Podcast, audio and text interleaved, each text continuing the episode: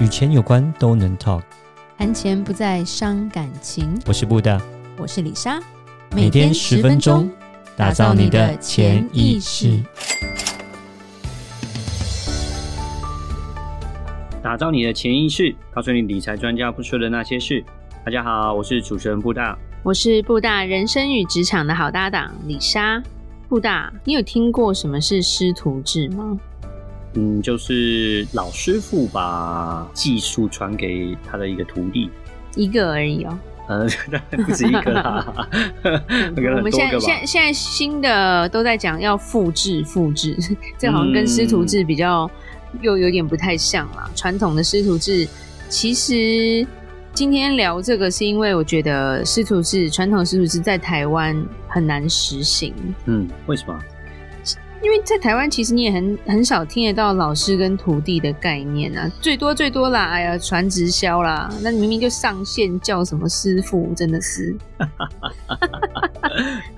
对对对，就是教你怎么赚钱那种，那个那跟我们其实不太一样，就是我们要讲的是日本不是很多匠人吗？嗯，对，匠人，嗯，所以都有什么老师傅跟徒弟，在日本好像就是师徒制非常流行。嗯，我想第一个是说传统传统，对他们的时间文化比较长久，对，那当然就会有那种很特别的传统的一些技术，然后呢，那些技术是呃，我们讲就是说可能一百多年，就是很非常古老的这种，然后呢，他就这个老师傅有这个技术之后，然后就找到他一个徒弟，把他传承给他这样子，对。对，其实这蛮蛮有趣的。因为李莎身边曾经认识一个朋友，现在算是一个清酒专家吧。他就是不知道第几代的某一个日本餐厅的传这传人。嗯，不过他蛮厉害，他台湾人是，但是他去当一个日本人的徒弟.然后最后老师傅选择把。交接棒传给他，嗯、而不是其他的日本、嗯 okay、他的师兄师弟之类的。OK，那真的蛮厉害的。传贤不传子，传贤不传子，在中华文化就很难呐、啊。就因为其实还有另外一个例子，呃，我们有一个就是李莎在录 Podcast 认识的一个朋友，他是做行销跟管理，所以他会计也蛮熟的。那他帮了一家。公司现在上市上柜，在那家公司还在欠债的时候，他就帮他处理债务，帮他做行销，然后从所有的账啊账面上的管理到整个怎么样营运起来，等于是今天公司他帮那个老板一手打造成现在的状态。嗯哼。就他后来为什么自己出来开行销公司，是因为他说，当我打造完，我人在戏谷帮这间公司的分公司在打拼，在筹划下一步要怎么做的时候，老老板打给他说：“哦，我真的很感谢你，所以我要给你一个很大的头衔，叫副总裁什么什么的。呃，唯一的条件就是你这些的 credit，就是说我做这些事的丰功伟业是要。”放在我儿子的名下。哇，天哪！然后他儿子就是一个刚出社会，然后什么都不懂，就是纨绔子弟，就想要把整个那个人家花心血去打造。因为我那朋友说，他那时候为了这间公司，他一天只睡四个小时。哇！最短有时候是好几天没睡，或者只睡两三，然后这样子两三年，这样子把这个公司拼出来，然后结果。最后你换来的是给你一个头衔，但是所有的案子都是我儿子做的，嗯、应该心中三字经就直接就臭他一堆脏话。好了，我觉得这都是摆 case 啊，但是我相信也有碰到很。很赏识员工的老板呢，很感谢员工。赏识员工是一回事，自己儿子还是有自己的私心在了啊。对，你说真的是像现在中小企业寻求转型，大部分都还是想要自己小孩接啊。就算你小孩不适合，就算你小孩不想，但是他心中还是就是我儿子接，说不定女儿都接不到，嗯，对不对？同意同意。对，那你说现在我们要提供的概念，就是要找一个专业的经理人，是。其实这在海外是一个非常正常的事情，专业经理人帮你营运公司，你拿这些分红，因为你有所有的股份，然后你可以去拓展你的事业第二春，或者是你的孩子可以做他想做的事业。但是我觉得，因为台湾的中小企业太多都是比较本土一点，所以我觉得就是视野可能没有那么广啦。然后到后面，可能这个传承就会出问题了。我觉得台湾，我们这样讲起来啦，就是呃，虽然呃我们的根源是在呃中国，那中国有五千多年历史，但是呃，真正台湾这样落地生根的这些本土产业，这些其实讲起来呃没有那么久了，对，我们时间没有那么久，跟国外比起来的话。对啊，那现在刚李莎提到那个关于那个传统产业的问题，那当然一开始的第一代这些传统产业呢，呃，都是非常辛苦，尤其是台湾其实蛮多是制造业啊、呃，像是代工业这些东西的。对，那目前来讲，大概都是差不多到第二代、第三代的时候，因为我们讲说，假设从呃民国三十几年开始好了，对，就是然后这个整个企业转型啊，然后开始发展，所以大概都传到大概二三代左右吧，大概是这个样子。那呃，因为这些传统制造业其实蛮辛苦的，真的是很累啊。然后当然那个老呃上一辈，我们讲赚了钱之后，就会给这些下一辈就是比较好的生活嘛。对对，不过因为他们会这样想，也是有另外一个原因啦。嗯、为什么只想传给自己人？是因为其实会常发生是，你有一个徒弟很不错，很聪明，是你把所有东西都交给他之后，他在你对面或隔壁开一间跟你一模一样的工厂或者是餐厅，然后跟你打对台。这就是有点像是呃藏了一招的感觉啦，就是怕会你会取代我，然后就要藏一招啊。对啊，就像我觉得看一些那种武武功秘籍有没有？然后以前那种武武就是武林小说，就可能那些师傅就是怕说徒弟哪一天会把我干掉这样，所以我就会藏一招这样。其其实就像李莎的朋友那个我说开餐厅的那一位，就是日本人传给他的那一位，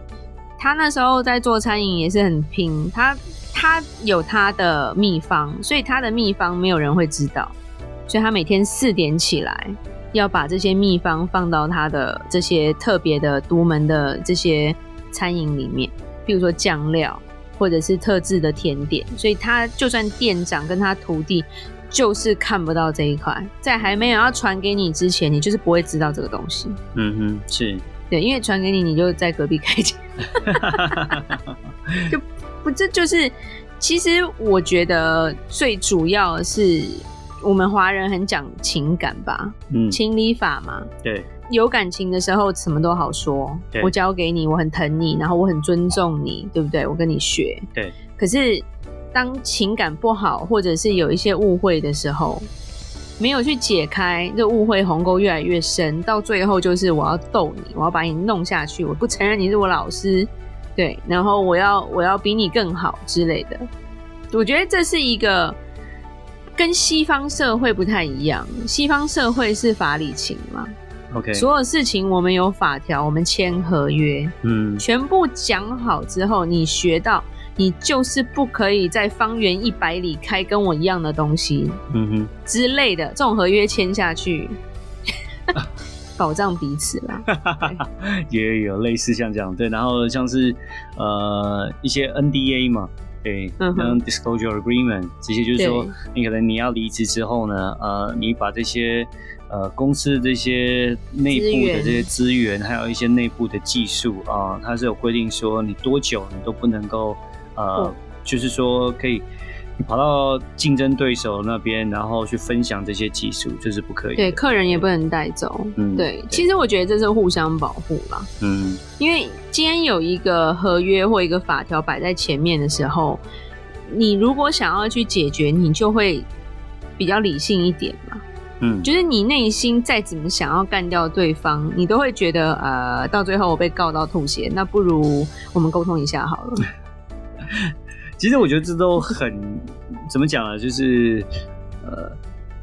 人哦，要就是或者一家企业，它要呃能够生存在这个业界上，其实它依靠就是它的那个所谓的 know how，对，对就是一些细节，它的那些技术，对，那就是因为他拥有这些技术，他才可以在这个业界哦，在这个产业里面，然后那个屹立不摇，对，他都是有这样的一个技术。那当然，他就会很怕说，因为这个技术就是一个门槛，这就是为什么他会超过人家人家的地方。那如果说他就这样子轻易的被把这个技术 know how 传给别人，让别人知道，那他可能就会影响到他的位置。所以这都是人性啊，这都是很正常的啦。所以我觉得这人性很正常。所以因为人是有情感的啦，嗯，所以需要一个理性或者第三方或者是一个合约去支撑，才能比较长久。嗯，就像美国很多企业，你就不会看到说，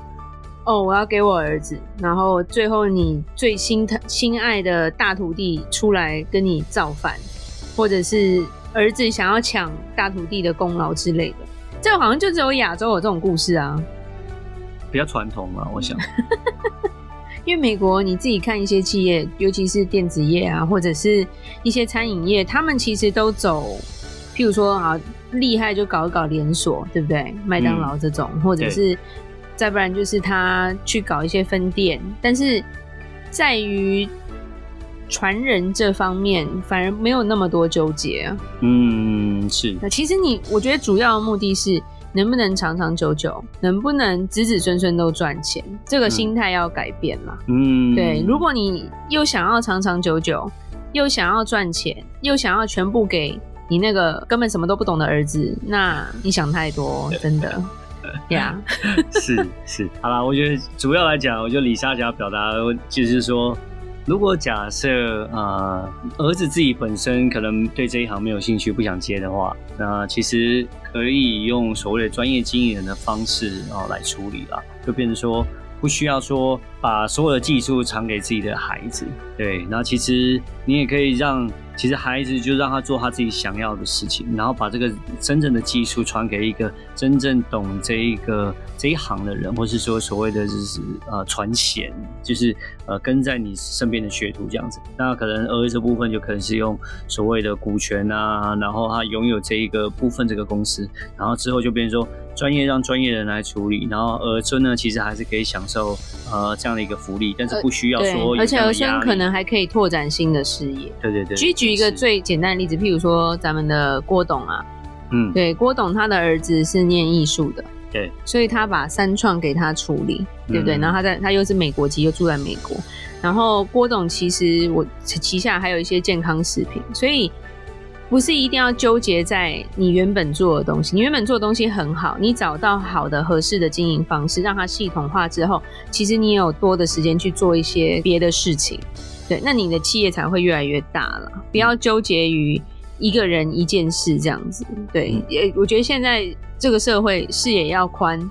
够宽广，你才能看得到更多不同的层面。好，那李莎来做个结论吧。师徒制其实是一个很优良的传统，但是想要让它继续下去，其实也是需要理性的、好好的去规划。那在这边其实很高兴要跟大家说，我们上一次因为疫情的关系，有开放十个名额，让大家做你的财务健检。健检什么呢？布大，你可以说一下吗？从短期的投资到呃中期、长期的退休规划，我们这边都可以帮忙处理。对，那我们其实蛮开心，就是收到很多的询问，然后呃，甚至远到美国东岸，不是只有在台湾，所以就是